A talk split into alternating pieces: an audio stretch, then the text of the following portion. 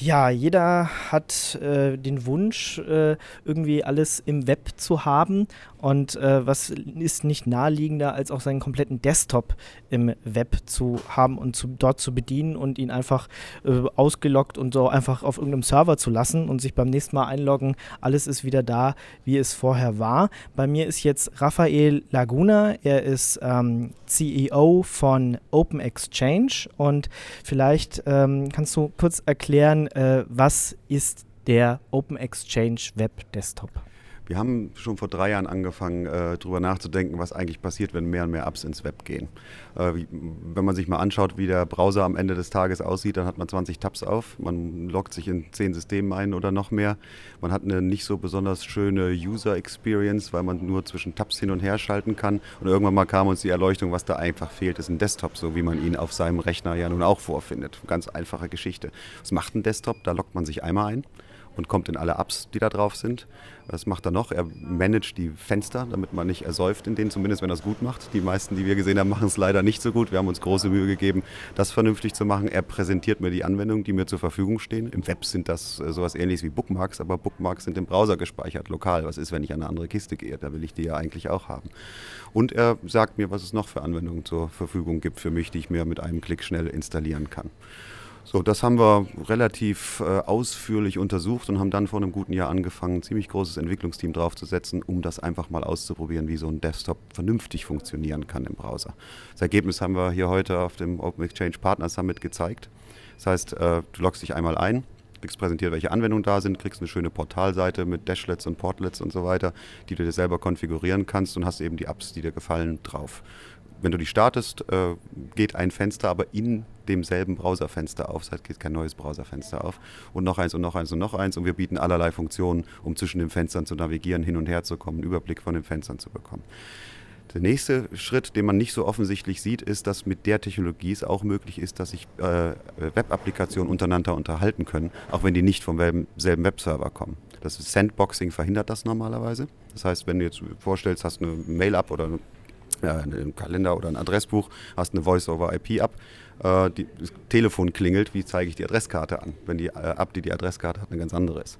Das kann man damit implementieren, weil wir ja in demselben Browserfenster laufen. Und das Dritte, du hast das schon eingangs erwähnt, ist äh, die Fähigkeit, dass die Session jetzt nicht mehr auf dem Client gemanagt wird, sondern auf dem Web-Desktop-Server. Und somit kannst du den Client einfach abschalten, an einen anderen gehen oder später wieder anschalten und deine Session wieder genauso herstellen, wie sie vorher war, weil sie gehalten wird am Backend. Hat also den Vorteil, wenn du, was weiß ich, vom Büro nach Hause fährst, ne, lockst dich zu Hause an, machst genau da weiter, wo du aufgehört hast.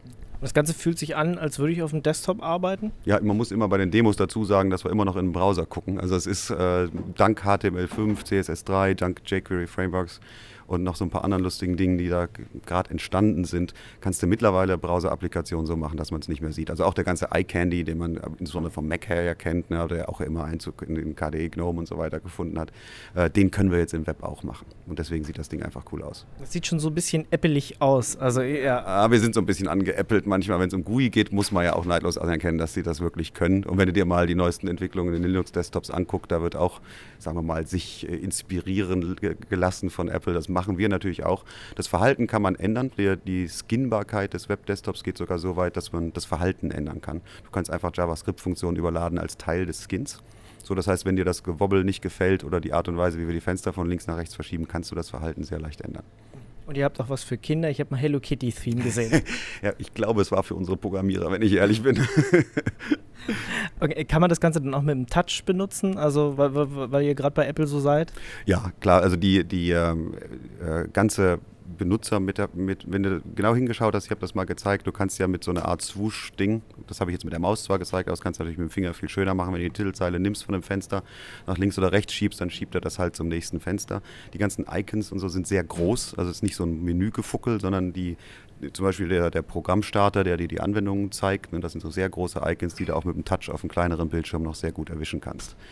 Die Browser auf den, auf den äh, Touch-Devices äh, und auch auf den Smartphones sind ja sehr modern, sie haben HTML5-Implementierung, können das also sehr gut. Welche Applikationen kann ich denn auf diesem Desktop benutzen? Erstmal alle, die im, im Browser sich vernünftig benehmen. Äh, wenn ich einen technischen Satz dazu sagen muss, keine iFrame-Killer. Also solange du brav im iFrame läufst, dann läufst du auch im Webdesktop.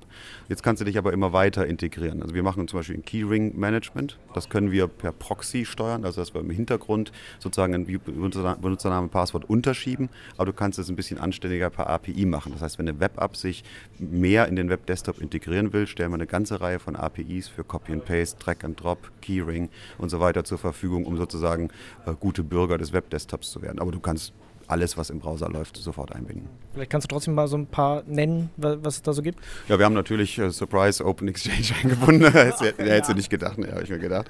Äh, wir haben Soho eingebunden als Beispiel, denn äh, Office, äh, in, in WebOffice passt ganz gut äh, zu unserer Anwendung. Wir haben Google Apps eingebunden, weil die von vielen benutzt werden.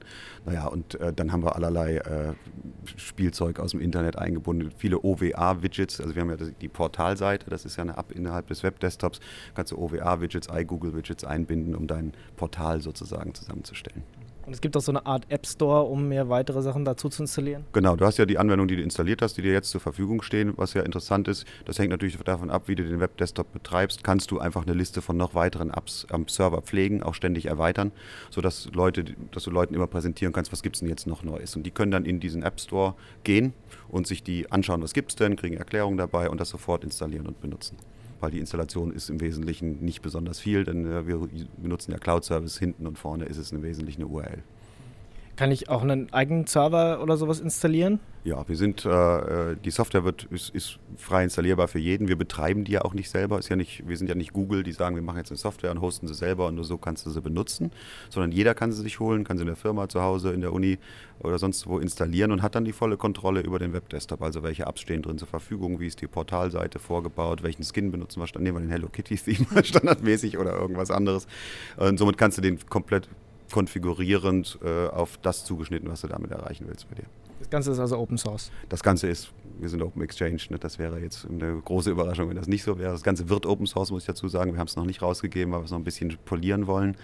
Aber Ende erstes Quartal, Anfang zweites Quartal wird es äh, auf unserer Oxpedia, auf unserer Open Exchange Webseite zur Verfügung stehen, wird auf unserem ox.io, das ist die URL-Server äh, zum Testen zur Verfügung stehen. Jetzt kann man da Open Exchange testen, sich einen eigenen Account anlegen. Dann kann man da den Webdesktop testen, wenn einem gefällt, runterladen, losmachen. Und wann wird es richtig integriert, also so, dass es auch die Kunden benutzen? Also ein richtiges Produkt wird es in der zweiten Jahreshälfte nächstes Jahr, dass wir dann den ganzen Kram, den man um ein Produkt herum äh, noch machen muss, anbieten können, also Service Support und Integration und sowas. Wir, es werden allerdings in der Zwischenzeit einige von unseren Partnern äh, schon Web-Desktops launchen auf äh, der Basis dieses Web-Desktop-Produkts. Das sind aber sozusagen unsere frühen Anwender. Wir reden auch mit Softwareentwicklern, Softwareentwickler, die interessiert sind, da frühzeitig ranzukommen, sollen sich einfach an uns wenden dann kann man auch ein bisschen früheren Access ermöglichen, weil wir wollen natürlich, dass möglichst viel Software da drin läuft. In welcher Form kommt das zum Kunden? Also kann ich das über ein Server-Update einspielen oder muss ich ein spezielles Repository einbinden? Nein, das, ist, das Ganze ist erstmal, bei, uns steht es in unserem äh, Versionskontrollmanagement zur Verfügung, kannst du den Head da immer runterladen. Dann bauen wir immer Binaries, die die aktuellen Releases haben, die man sich runterladen kann und die muss man einfach deployen. Das ist eine Java-App, die man deployen muss. Also ganz normale Geschichte. Man kann sie über ein Apt sich holen und, und managen. Und wie gesagt, über das Versionskontrollsystem, wenn man immer den Head-Release haben möchte. Äh, in Bezug auf den App Store nochmal, was kann ich als Kunde selber anpassen? Habe ich jetzt die Möglichkeit, wirklich alles umzuschreiben, eigenen App Store zu integrieren, eigenes Software-Repository? Ja. Also erstmal, der, der App Store ist wirklich nur ein Frontend. Äh, hinten äh, technisch ist es einfach eine Reihe von Manifest-Dateien, die beschreiben, welche Apps zur Verfügung stehen sollen. In den Manifest steht eine Beschreibung der App, ein Icon und eine URL, wo sie denn ist drin. So, wenn du den Server selber installierst, äh, als Serverbetreiber kannst du diese Liste äh, pflegen und betreuen. Und wenn man will, kann man das auch dem Benutzer eröffnen, dass er selber im Wesentlichen eine URL angibt und die Credentials angibt für den Keyring, um andere Apps einzubinden. Okay, vielen Dank. Das war Raphael Laguna, ähm, CEO von Open Exchange. Danke. Danke.